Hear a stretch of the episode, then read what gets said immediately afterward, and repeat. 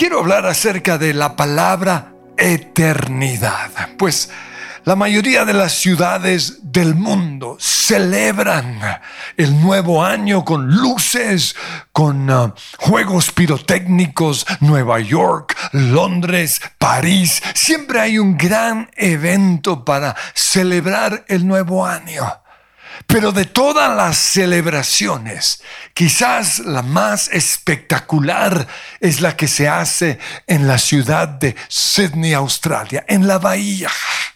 Y de todas las celebraciones que ellos han tenido, quizás la más inolvidable fue la del cambio del milenio entre 1999 y el año 2000 de repente, ante más de un billón de personas que estaban viendo ese espectáculo por televisión, en enero del año 2000 salió esta imagen, eternidad. Pero ¿cuál es la historia detrás de esa palabra? De lo que hoy se conoce como el graffiti más famoso en la nación de Australia. Pues lo hicieron en honor de un señor llamado Arthur Stace, un hombre que desde muy chiquito fue abandonado por sus papás. Tristemente, sus dos papás eran alcohólicos. Y por eso él desde niño, para poder sobrevivir, tuvo que robar pan y leche.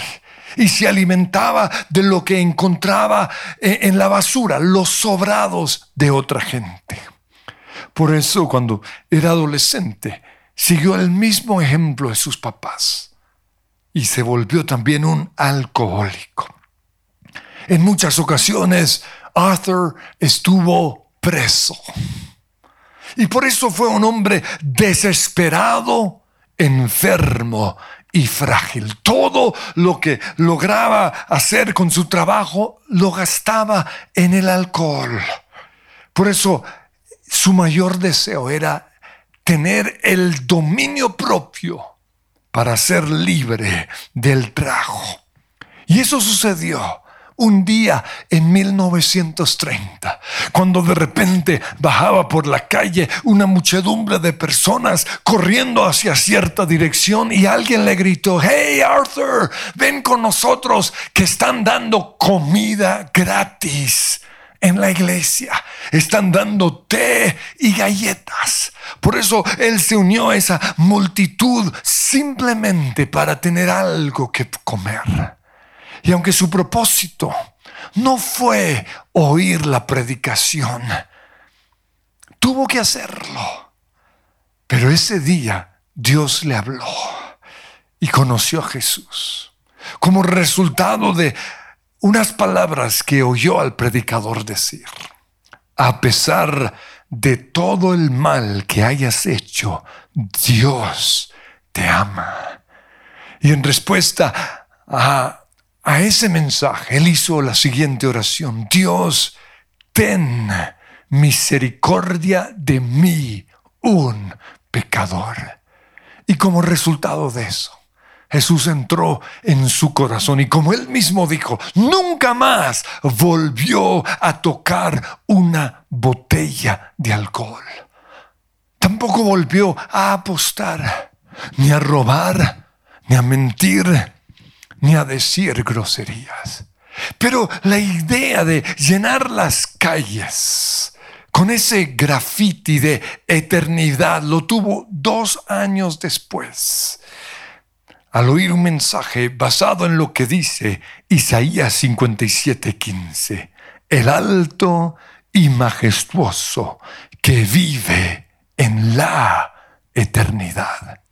Pues ese día el predicador les mostró que la muerte era el camino hacia la eternidad. Y les mostró que cada persona decidía cómo iba a ser su eternidad al estar frente a la cruz. Porque es Jesús quien determina cómo va a ser nuestra eternidad. Por un lado, Él es el abogado defensor de los que confían en Él.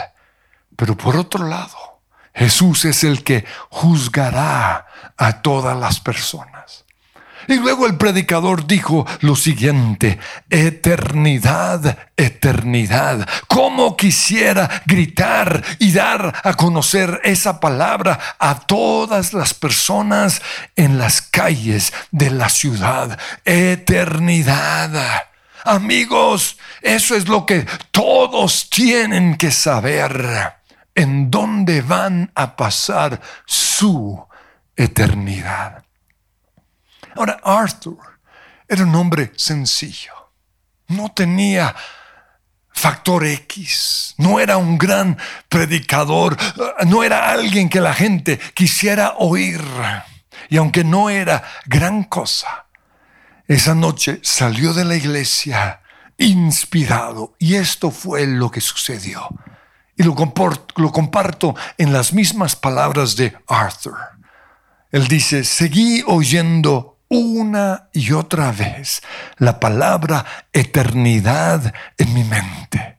Y de repente empecé a llorar. Sentí que Dios me llamaba a escribir la palabra eternidad.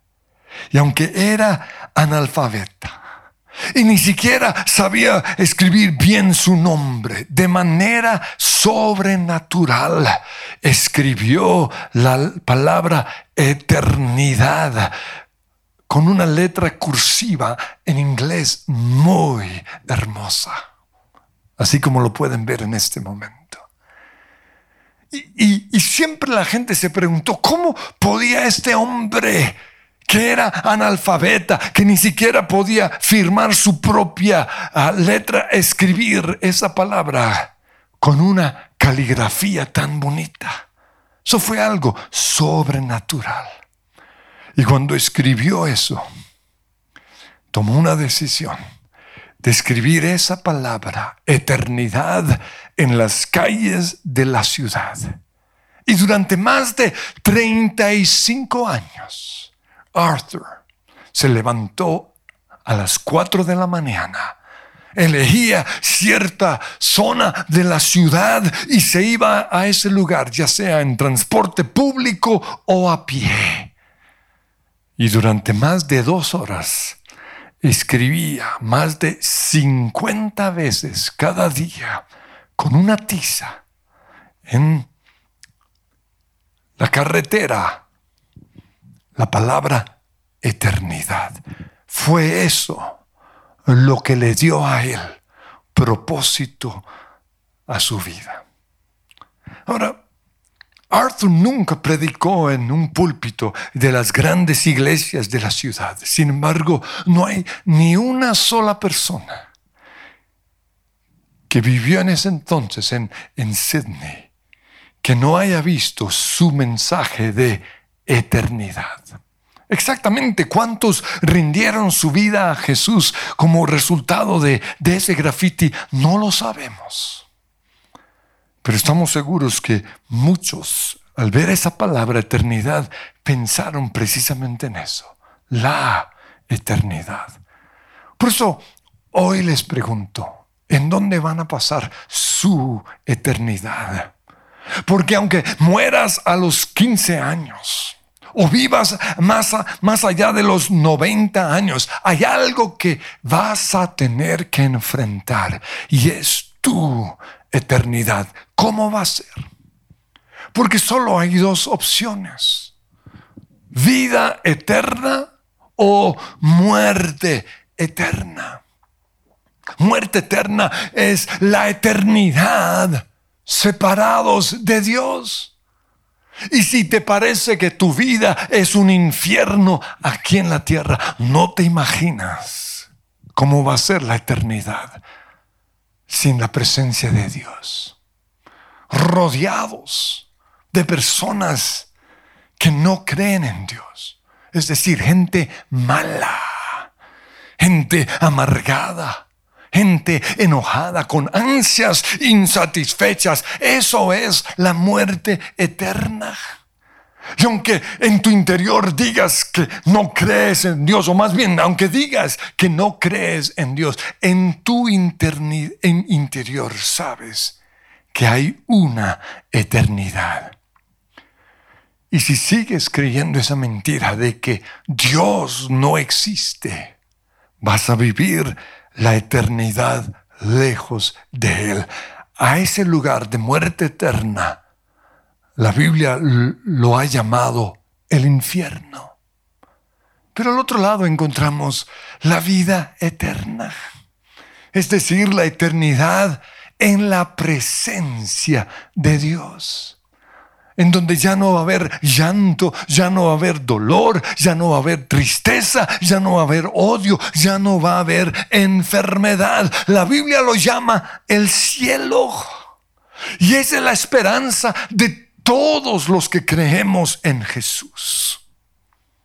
Los sufrimientos que algunos han tenido que padecer aquí en la tierra son más llevaderos cuando sabemos que vamos a pasar la eternidad en el cielo.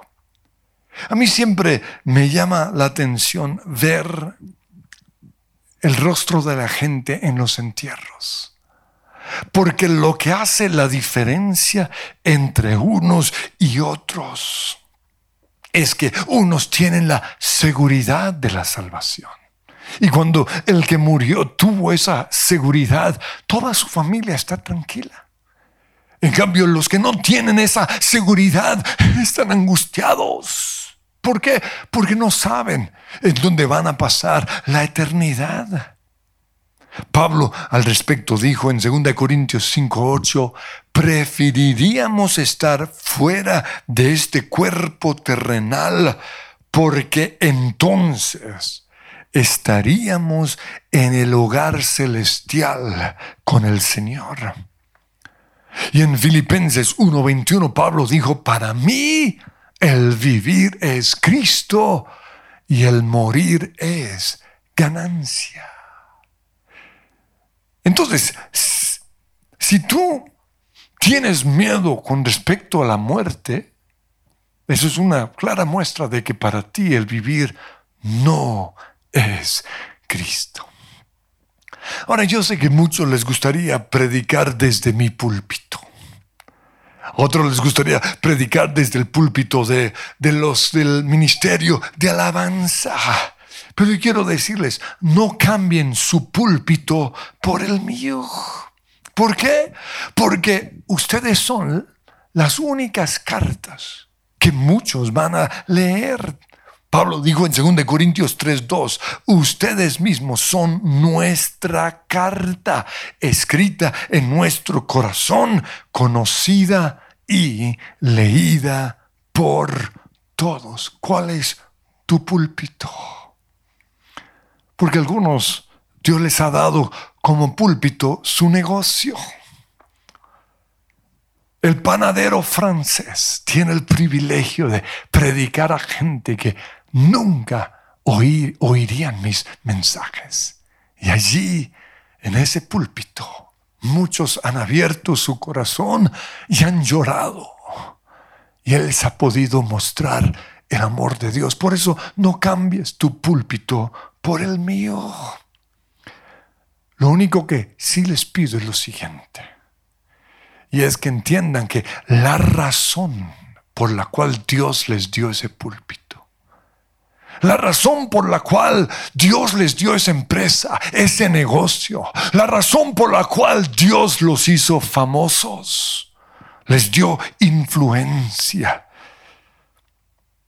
fue para que predicaran el mensaje de la eternidad. No fue para predicar otros mensajes.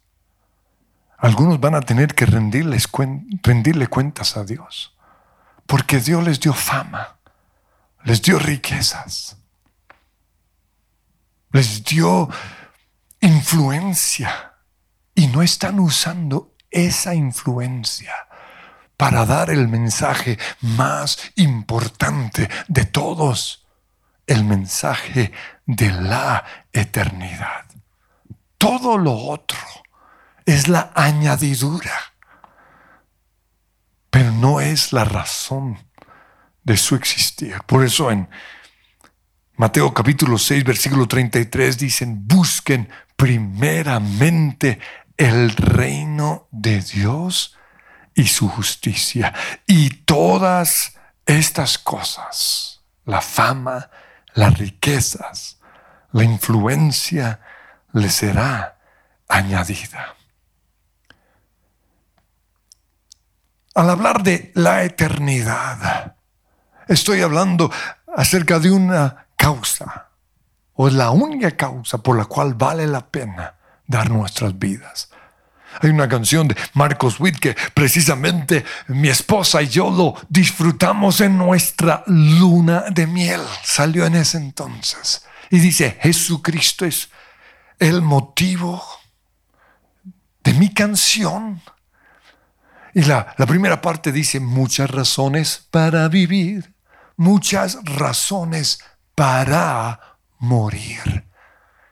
Y luego dice, Jesucristo es el motivo de mi canción. Él es el motivo de mi vida. Es Jesús el motivo de tu vida. Hace unas semanas un pastor me dijo, los jóvenes de nuestras iglesias no tienen una causa por la cual dar sus vidas. Por eso están saliendo a las calles a protestar. Pero yo pregunto, ¿acaso no es Jesús la mejor causa por la cual dar nuestras vidas?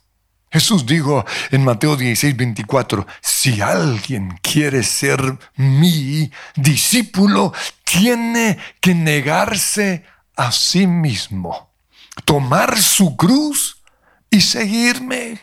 Porque el que quiera salvar su vida, la perderá pero el que pierda su vida por mi causa, la encontrará.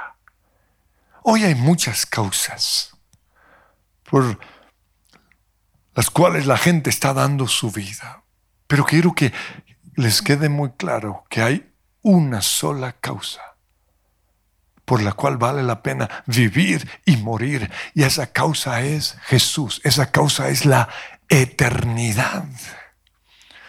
Yo solo daría mi vida por la causa del reino de Dios. Dice Juan 10, 11, el buen pastor da su vida por las ovejas. Por eso quiero que pensemos durante unos minutos en las eh, diferentes causas por las cuales la, la gente da su vida o, o las causas por las cuales les da propósito a la gente. La primera, en tiempos de guerra, muchos estaban dispuestos a dar su vida por la nación. Salían gritando, vencer o morir. E incluso muchos que no pudieron ir a la guerra se sentían mal porque otros estaban muriendo por Inglaterra o por Francia o por Alemania. Daban su vida por su nación. Y aunque es una buena causa, no es una causa eterna. Otros están dispuestos a morir por un ideal y ese ideal puede ser los derechos humanos. Vamos a dar nuestras vidas por los derechos humanos. Otros están dando su vida por el comunismo o por el socialismo. Otros están dando su vida por el feminismo. Otros están dando su vida en contra de la discriminación o en contra de las injusticias o en contra de la corrupción, o en contra de la globalización, o en contra de la minería. Otros están dando su vida a favor del aborto y otros en contra del aborto. Y por ideales como estos, muchos han muerto a sus matrimonios o han muerto a sus amigos, o han muerto a sus creencias.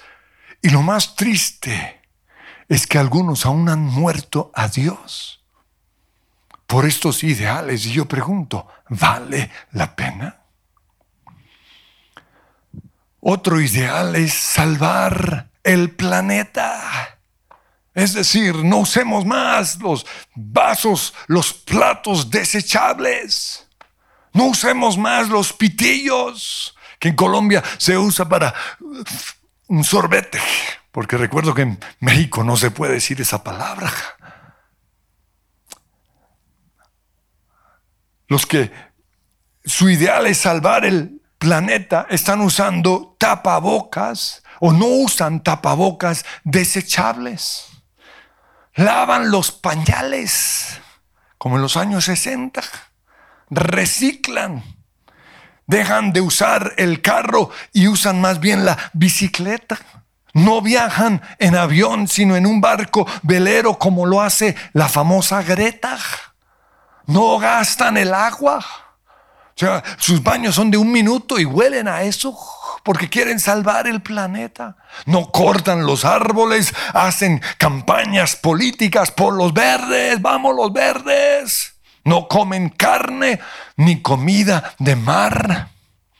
Y salvar el planeta puede ser una causa buena, pero no es eterna. Y hoy estoy hablando de dar nuestras vidas por la eternidad, por una causa eterna. Jesús dijo en Mateo 24, 35, por si no lo sabías, el cielo y la tierra pasarán, este planeta se va a acabar. Pablo también dice que la tierra se está descomponiendo cada día más. Por eso el planeta, más que nosotros, Está esperando el regreso de Jesús. En Romanos 8:20 dice, toda la creación quedó sujeta a la maldición de Dios. Eso significa que por más que traten de salvar el planeta, el planeta se va a acabar. Sin embargo, con gran esperanza, la creación espera el día en que será liberada de la muerte y la descomposición y se unirá a la gloria de los hijos de Dios, pues sabemos que hasta el día de hoy toda la creación gime de angustia como si tuviera dolores de parto, porque se está descomponiendo. ¿Sabían ustedes que muchos que están detrás de la campaña de salvar el planeta no creen en Dios? Y por eso es que creen que hay que salvarlo, que hay que cuidarlo, para que la gente y los animales en el futuro tengan en dónde vivir. Pero Dios dice que esta tierra va a desaparecer. Isaías 65, 17 dice, presten atención que estoy por crear un cielo nuevo y una tierra nueva. Y en Apocalipsis 21.1 Juan dijo, después vi un cielo nuevo y una tierra nueva, porque el primer cielo y la primera tierra habían dejado de existir lo mismo que el mar. Ahora, no estoy diciendo que no salvemos el planeta, hagámoslo. Cuidémoslo. Pero no es una causa eterna. Entonces, luchar por nuestro ideal, morir por nuestra nación, salvar el planeta y otras cosas más pueden ser causas buenas que le han dado propósito a muchas personas, pero no son causas eternas. La única causa eterna por la cual vale la pena vivir y morir es Jesús. Y precisamente por esa causa muchos misioneros dieron sus vidas, dejaron sus naciones, dejaron sus amigos, dejaron a sus familiares, dejaron todos los beneficios de vivir en esas naciones para ir a naciones que estaban siendo desarrolladas. Naciones que nunca habían oído el mensaje acerca de Jesús, pero dieron su vida por una causa eterna. Pregunto, la causa por la cual en este momento estás dando tu vida y estás arriesgando aún la vida de tu familia es una causa eterna. Citistad, un misionero, dijo, si Jesucristo es Dios y murió por mí, entonces ningún sacrificio que yo haga por Él es demasiado grande, una causa eterna. Y eso fue lo que significa ese grafiti famoso. Este hombre se levantaba todos los días durante más de 30 años y desde las 4 hasta las 6 de la mañana, para que nadie lo viera, escribía con tiza y luego con una crayola amarilla en, en las carreteras para, para no invadir las propiedades de otros. Escribía la palabra eternidad. Ese fue su llamado. Hay una frase en la canción Me robaste el corazón que dice, y aunque yo quede en el olvido. Y luego en esa canción decimos, y me gusta estar así, en el olvido, que nadie se dé cuenta o se dé cuenta de mi existencia. Pero me gusta estar así con el corazón enamorado de ti, con el corazón enamorado de Dios.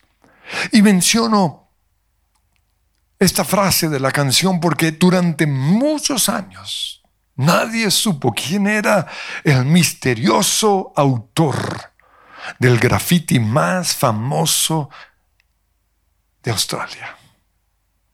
Y la razón por la cual nadie sabía quién era este autor fue porque este hombre se levantaba antes de que se levantaban los demás. Pero un día, la esposa del pastor, la señora Leslie Thompson, oyó el testimonio que él le estaba compartiendo a otros hombres acerca de su vida acerca de lo que sucedió en él desde que conoció a Jesús y, él les decía ese día, y nunca más volví a tocar el alcohol, nunca más volví a apostar, nunca más volví a robar, nunca más volví a decir groserías ni a mentir cuando Jesús entró en mi vida. Ella quedó impactada con ese hombre. Y pensó, él es más que simplemente el que limpia la iglesia, porque eso era lo que hacía su trabajo era limpiar los baños de la iglesia. Y empezó a, a seguir su vida. Y un día se dio cuenta que de repente se inclinó en el piso, sacó su tiza y escribió la palabra eternity, eternidad.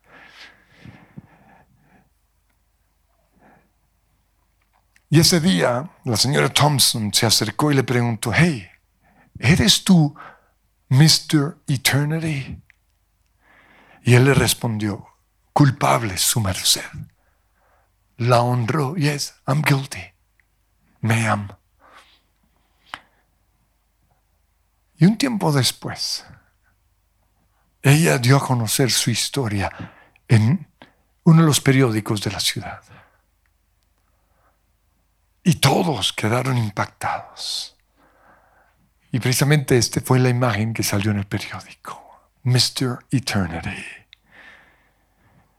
Aunque yo quede en el olvido.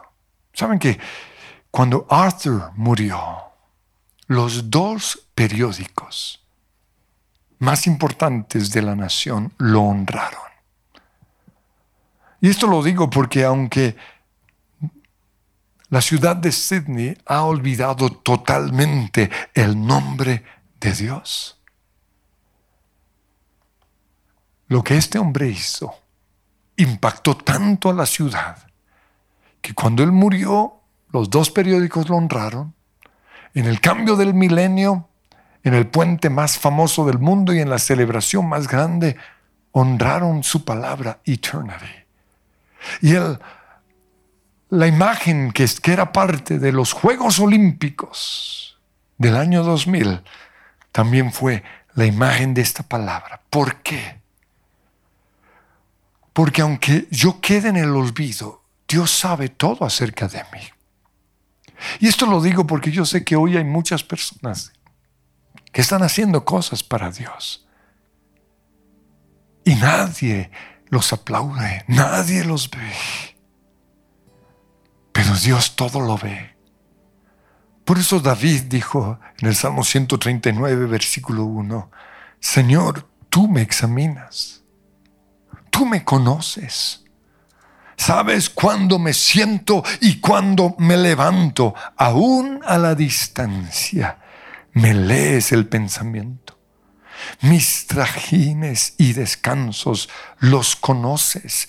Todos mis caminos te son familiares. No me llega aún la palabra a la lengua cuando tú, Señor, ya la sabes toda. Conocimiento tan maravilloso rebasa mi comprensión, tan sublime es que no puedo entenderlo. Quizás crees que has quedado en el olvido, pero no es así. Dios todo lo ve. Y Dios es fiel y justo. Dice Hebreos 6:10, Dios no es injusto como para olvidarse de las obras y del amor que para su gloria ustedes han mostrado sirviendo a los santos como lo siguen haciendo. Por eso el versículo mío, porque soy fiel testimonio de esto, es Gálatas 6:9. No nos cansemos de hacer el bien. Durante años yo hice cosas que nadie vio. Cuando salgo a montar en mi bicicleta, yo voy por calles y calles que yo evangelicé solo durante años, puerta a puerta. Nadie me veía, nadie me aplaudía. Durante años me levantaba a orar oraciones que nadie oyó. Durante años estudiaba la palabra. Durante años yo era un desconocido, así como fue Arthur. Pero Dios no es injusto para olvidarse de todo lo que hemos hecho.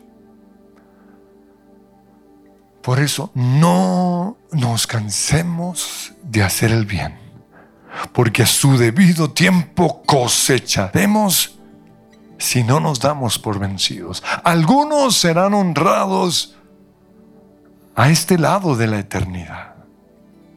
Algunos serán reconocidos y aplaudidos a este lado de la eternidad, pero otros en la eternidad.